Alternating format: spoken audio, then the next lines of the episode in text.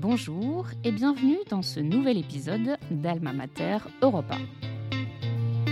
Alma Mater Europa, c'est le podcast de l'université franco-allemande LUFA. L'UFA, c'est un réseau de 208 universités qui organise depuis plus de 20 ans des diplômes binationaux et trinationaux en Europe. Dans ce podcast, nous partons à la rencontre d'anciens étudiants et étudiantes de l'UFA pour évoquer leur expérience universitaire et professionnelle en Europe. Je m'appelle Cécile Boutelet, je suis journaliste française, correspondante en Allemagne et je vous accompagne dans cette série de six épisodes produits en français et en allemand à l'occasion de la présidence française de l'Union européenne. Aujourd'hui, j'ai la joie de recevoir Jérémy Leguen. Jérémy est français. Il est ingénieur en Allemagne chez Forvia, anciennement Forestia, un grand équipementier automobile français. C'est un de ces jeunes professionnels pour qui l'Europe est une évidence au quotidien. Au collège, Jérémy n'était pourtant pas le meilleur de sa classe en allemand. Mais quand sa prof d'allemand lui parle du programme Voltaire, qui organise des échanges de six mois entre des jeunes Français et des jeunes Allemands, il se dit que c'est peut-être une occasion à saisir. Il décrit cette expérience comme l'une des plus fortes et des plus marquantes de sa vie. Il a ensuite suivi un double cursus franco-allemand en ingénierie à Rouen et à Kaiserslautern avec le soutien de l'université franco-allemande. Dans cet épisode, Jérémy raconte son passage au lycée allemand et à l'université, où il s'est étonné de voir combien les jeunes Allemands ont plus de temps libre et d'autonomie que les jeunes Français. Il nous dit aussi pourquoi. Alors, ingénieur chez Forestia, il a décidé de passer deux ans à Shanghai, en Chine. De cette expérience, il a glané de solides compétences interculturelles et quelques recettes sur la meilleure façon de faire travailler ensemble des équipes franco-allemandes et internationales. Écoutez-le jusqu'au bout, c'est passionnant. Je vous souhaite une excellente écoute. Bonjour Jérémy, merci d'être avec nous aujourd'hui. Bonjour Cécile. Alors Jérémy, comme toujours, on enregistre à distance. Où est-ce que tu te trouves actuellement? Alors je me trouve à mon domicile à Lauterbourg. C'est une petite ville située à 60 km au nord de, Strasbourg et qui est donc située à 500 mètres de, la frontière avec l'Allemagne, sachant que mon bureau se situe de l'autre côté de la frontière, à quelques kilomètres. Quel a été ton, premier contact avec l'allemand? Quand est-ce que tu as commencé à apprendre la langue? J'ai commencé à apprendre l'allemand au collège. Euh, et donc, j'ai poursuivi, du collège au lycée. J'étais pas forcément le meilleur, dans ma classe, mais j'ai eu la chance de participer au programme, Voltaire, donc qui est un échange, entre la France et l'Allemagne. Ça fonctionne comme, un binôme, donc le français est, hébergé, avec son correspondant, dans une famille allemande, pendant six mois et ensuite, le correspondant allemand vient en France, passer, six mois dans la famille, d'accueil du français. Je suis tombé en fait dans ce programme Voltaire un peu par hasard. Euh, on me l'a proposé, euh, via mon cours d'allemand. Je n'avais pas forcément réalisé ce que ça voulait dire de partir de chez moi pendant six mois, d'aller en Allemagne. mais au final, ça s'est révélé être une expérience, fantastique et je dirais une des expériences les plus importantes de ma vie, euh, puisque, de là a découlé, beh, pas mal de choix, qui m'ont amené jusqu'à là où je suis aujourd'hui. Alors, six mois dans une famille qu'on ne connaît pas, dans un autre pays, c'est long. Qu'est-ce qui t'a fait sauter le pas? Alors, dans mon cas, à l'âge de 16 ans, j'avais envie de, de, m'émanciper un petit peu, de partir un petit peu euh, de, loin de ma famille, de découvrir une autre culture, un autre pays, de construire un petit peu ma propre euh, identité, ma propre vie. À l'époque, euh, donc lorsque j'avais 16 ans, j'habitais à l'île de la Réunion avec mes parents.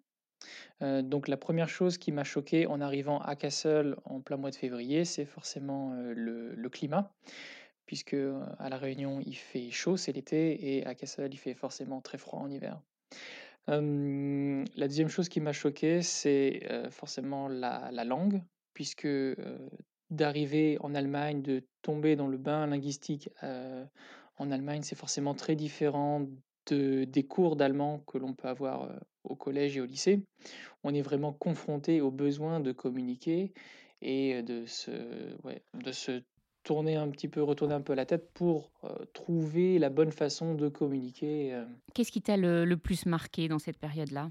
Alors, la chose qui m'a le, le, plus marqué en Allemagne, c'est avant tout l'indépendance que les jeunes peuvent avoir là-bas. Les jeunes Allemands sont beaucoup moins encadrés, à la fois par la famille et par l'école. Donc le, lycée démarre le matin à 8h et finit à 14h, ce qui leur laisse euh, presque tous les jours euh, l'après-midi entière pour faire absolument ce qu'ils veulent. Donc il y en a qui font de l'art, il y en a qui font du théâtre, Certains prennent des cours de musique, il y en a aussi qui, travaillent, hein, qui ont un petit, un petit boulot. Ma première impression lorsque je suis arrivé, ça a été que les jeunes Allemands sont beaucoup plus conscients de ce qu'ils ont envie de faire, de ce qui les intéresse, de ce qu'ils ont envie de faire plus tard également. Et donc, dans l'ensemble, ils sont beaucoup plus matures que les lycéens français. Alors après cette expérience longue, tu as, j'imagine, un, très bon niveau d'allemand. Comment tu décides de, conserver l'allemand, de le mêler à, ton projet professionnel?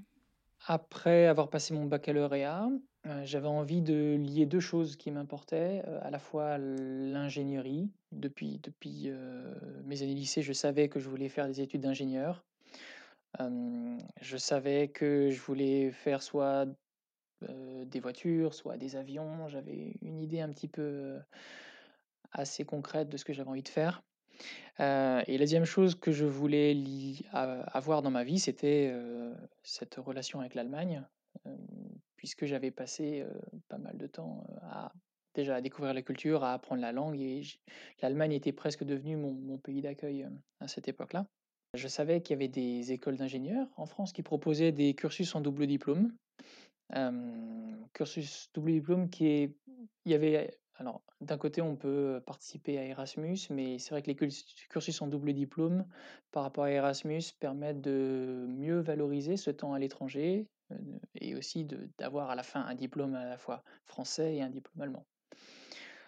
Donc moi j'ai choisi l'INSA, Institut national des sciences appliquées, qui proposait donc un cursus en double diplôme en ingénierie mécanique euh, avec euh, Kaiserslautern en Allemagne.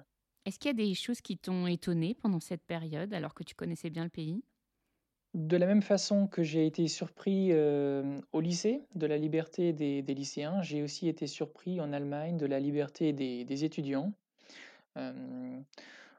au final, en France, quand on fait des études en école d'ingénieur, on retourne presque au lycée. On est encadré par les cours, on a des devoirs à faire, on est très encadré aussi dans la vie étudiante. On vit sur le campus, mais l'école garde quand même une, influence très forte sur la vie, même la vie étudiante à l'extérieur de l'école. Alors qu'en Allemagne, on est parfaitement libre de s'organiser comme on le souhaite. On peut participer aux cours que l'on veut, même s'il y a un tronc commun, mais on est quand même libre de choisir des options, des cours en plus, d'enrichir son, cursus avec des choses que on, ne pourrait pas faire en France. Par contre, ce que j'ai regretté en Allemagne, ou ce qui m'a manqué en Allemagne par rapport à la France, c'est vraiment la hum, relation personnelle que l'on a avec les profs et avec les encadrants en, école d'ingé en France. Je pense qu'en France, il y a un encadrant pour à peu près 30 étudiants, alors qu'en Allemagne, il y a un professeur pour peut-être 500 ou 1000 étudiants. Donc c'est forcément pas la même relation. C'est plus compliqué de poser des questions en Allemagne euh, à la fin du cours euh, par rapport à la France. C'est plus compliqué d'approfondir un sujet avec un, avec un professeur en Allemagne. La chose qu'il faut reconnaître en France, c'est la, chance de pouvoir faire des travaux dirigés avec les professeurs, d'avoir également des travaux pratiques qui permettent de toucher un petit peu de façon concrète par la technique. On touche en fait à la théorie. par exemple, à l'INSA, on a construit un robot, des choses comme ça qu'on ne peut pas faire en Allemagne vu qu'il y a beaucoup trop d'étudiants par rapport au nombre d'encadrants. Alors après ces études d'ingénieur franco-allemande, tu n'as pas perdu le fil de l'Allemagne puisque tu as fait un stage dans une entreprise européenne qui est Airbus. Et puis ensuite, tu es passé chez Forestia, là une entreprise française mais très internationale et avec une, antenne en Allemagne. Tout à fait. Donc après Airbus, euh, j'ai eu une proposition de la part d'un ancien étudiant de l'INSA euh, pour rejoindre donc Forestia qui est devenu euh, Forvia il y a quelques semaines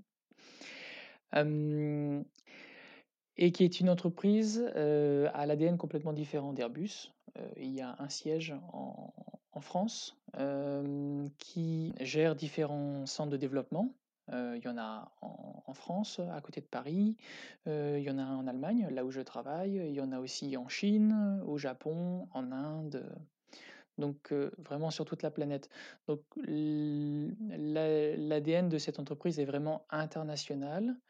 Et au final, les équipes de différents pays travaillent ensemble et les arbitrages entre les équipes sont pris via des indicateurs soit économiques, soit qualitatifs, soit techniques, mais factuels et non pas émotionnels, et qui permettent de, bah, que ça fonctionne. Comment est-ce qu'on s'organise exactement? Comment est-ce qu'on fonctionne ensemble sans perdre en efficacité? La première chose, c'est que les équipes sont mixées. C'est-à-dire que on peut avoir un directeur d'usine, par exemple en Slovaquie, qui, a un directeur qui est en France, mais une partie de ses équipes sont en Espagne.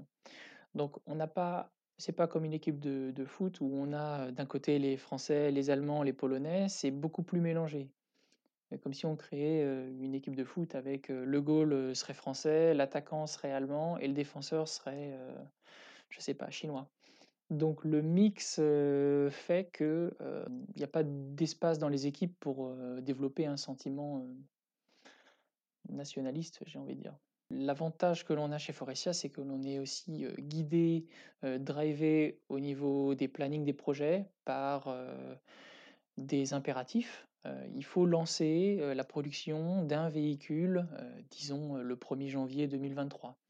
Donc il n'y a pas forcément le temps d'arbitrer pendant des mois et des années sur un sujet. Les décisions sont prises ensemble pendant des, revues avec le management et une fois que c'est pris, on y va et on ne revient pas sur les discussions. Tu as accepté à ce moment-là une proposition qui t'a été faite par ton entreprise. Tu m'as dit de, partir deux ans en Chine.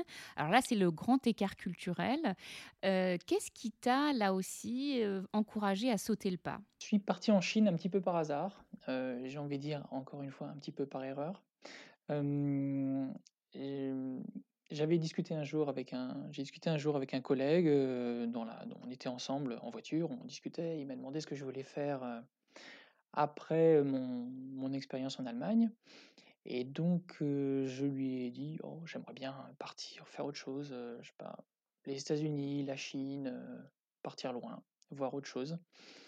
Et quelques mois plus tard, il y a une, personne qui se présente face à moi qui me dit, ben voilà, je suis la responsable de l'engineering de Forestia en Chine et on m'a dit que tu voulais nous rejoindre en Chine. Donc, ben voilà, ton contrat est prêt, on a demandé les visas et, et tu pars dans deux mois. et d'un côté, heureusement que ça s'est passé comme ça, parce que quand on commence à réaliser ce que ça veut dire de partir en Chine seul, alors qu'on ne parle pas chinois, alors que je n'ai jamais mis les pieds, je n'avais jamais mis les pieds en Asie, on peut commencer à se poser des questions sur le bien fondé de cette, de cette décision. J'ai passé deux ans à Shanghai, dans le, le, centre de développement donc de, de, Forestia en Chine. Donc à vivre dans une, évoluer dans une communauté aussi bien chez Forestia que en dehors, hein, dans une communauté internationale. tous les pays sont, sont vraiment se, se, retrouvent en Chine. Ce qui est formidable là-bas aussi, c'est le dynamisme. Forcément le dynamisme économique. tout est à alors, tout était à construire lorsque j'y suis allé il, y a, il y a presque dix ans. Tout était encore à construire.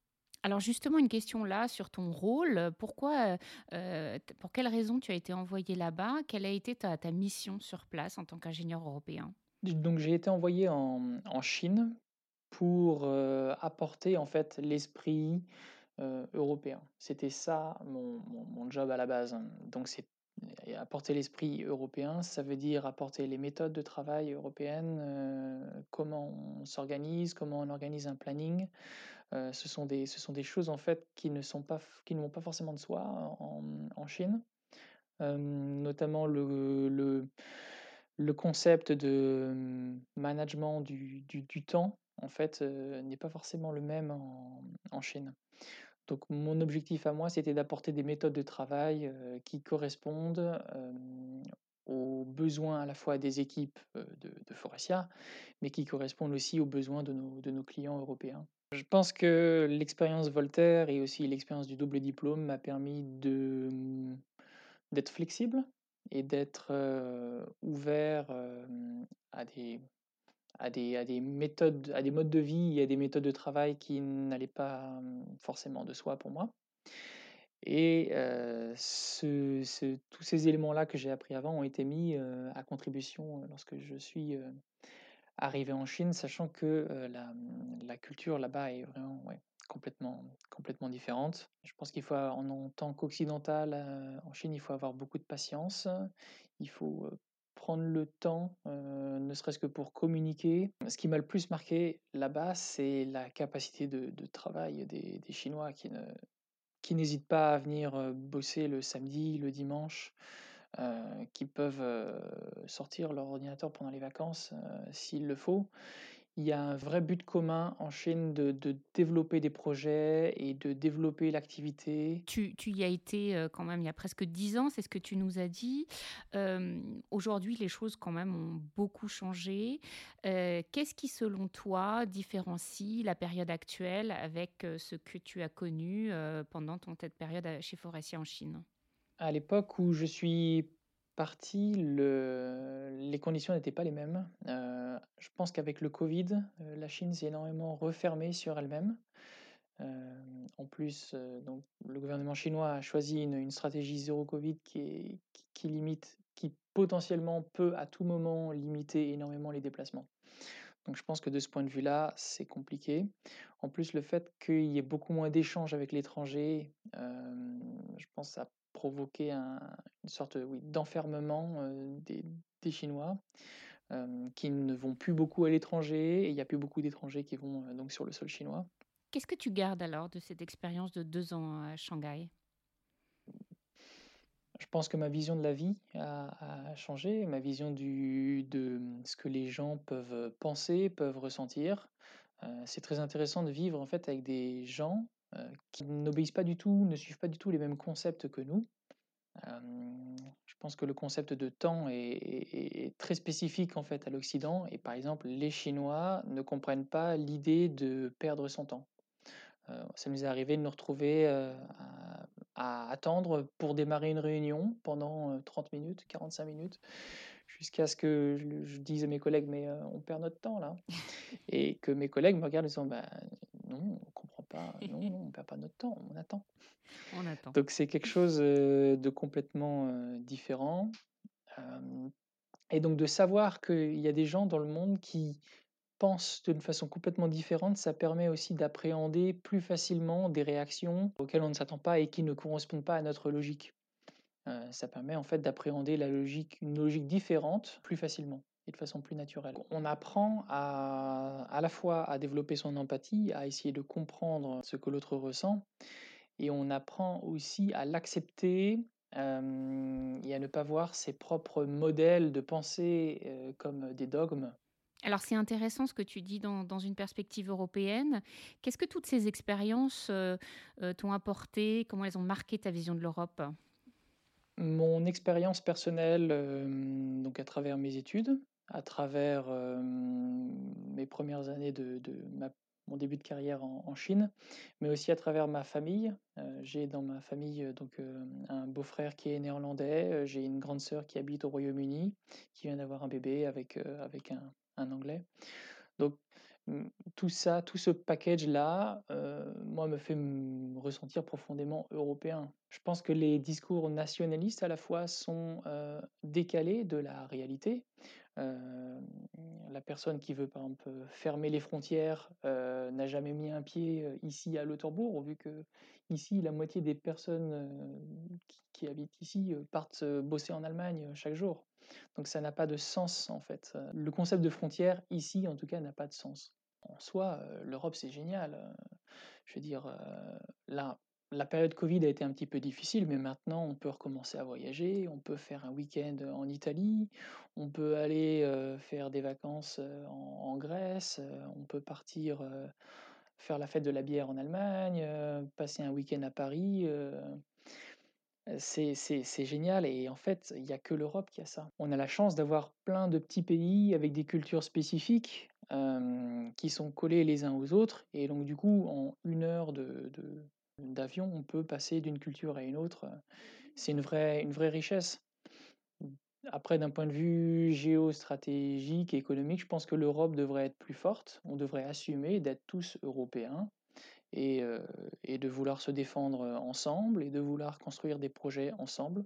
On peut quand même protéger sa culture locale, mais néanmoins, on devrait accepter de, d'être une équipe tous ensemble et de coopérer ensemble. Je trouve que la, la, la crise du Covid nous a vraiment renforcé de ce point de vue-là. Moi, je trouve ça très bien de voir que Ursula von der Leyen prend le leadership sur pas mal de sujets, que ce soit les vaccins, les masques, maintenant la crise avec, euh, en, Ukraine avec la Russie. Alors toi, tu vis ça particulièrement dans ton quotidien, à la fois géographique et professionnel.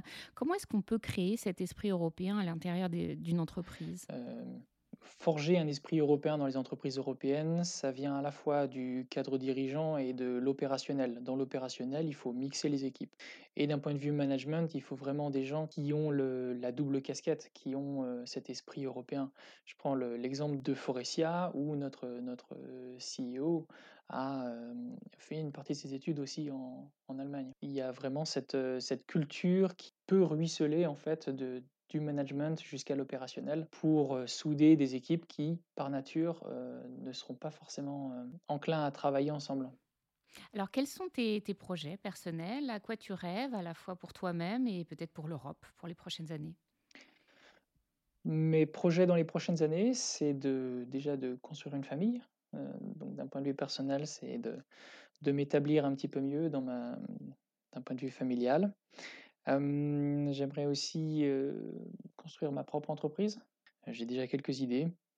Je pense qu'il y a pas mal de choses à faire dans le management européen. Il y a beaucoup d'entreprises qui ont des difficultés à gérer, cet aspect, international et à, mobiliser les équipes pour créer une émulsion, vraiment, maximiser le rendement de leur entreprise et donc c'est vraiment dans ce domaine-là que je voudrais investir, dans les prochaines années. Jérémy, merci beaucoup pour cet entretien. Merci beaucoup. Merci à toi, Cécile. Voilà, c'est la fin de cet épisode. Merci beaucoup de l'avoir suivi. Si vous voulez en savoir plus sur Jérémy, son expérience, son cursus ou sur l'université franco-allemande, vous pouvez volontiers contacter l'UFA. Et si le podcast vous plaît, nous serions heureux si vous pouviez nous mettre 5 étoiles et un commentaire sur les réseaux sociaux. Je vous donne rendez-vous le mois prochain pour un nouvel épisode. À très bientôt.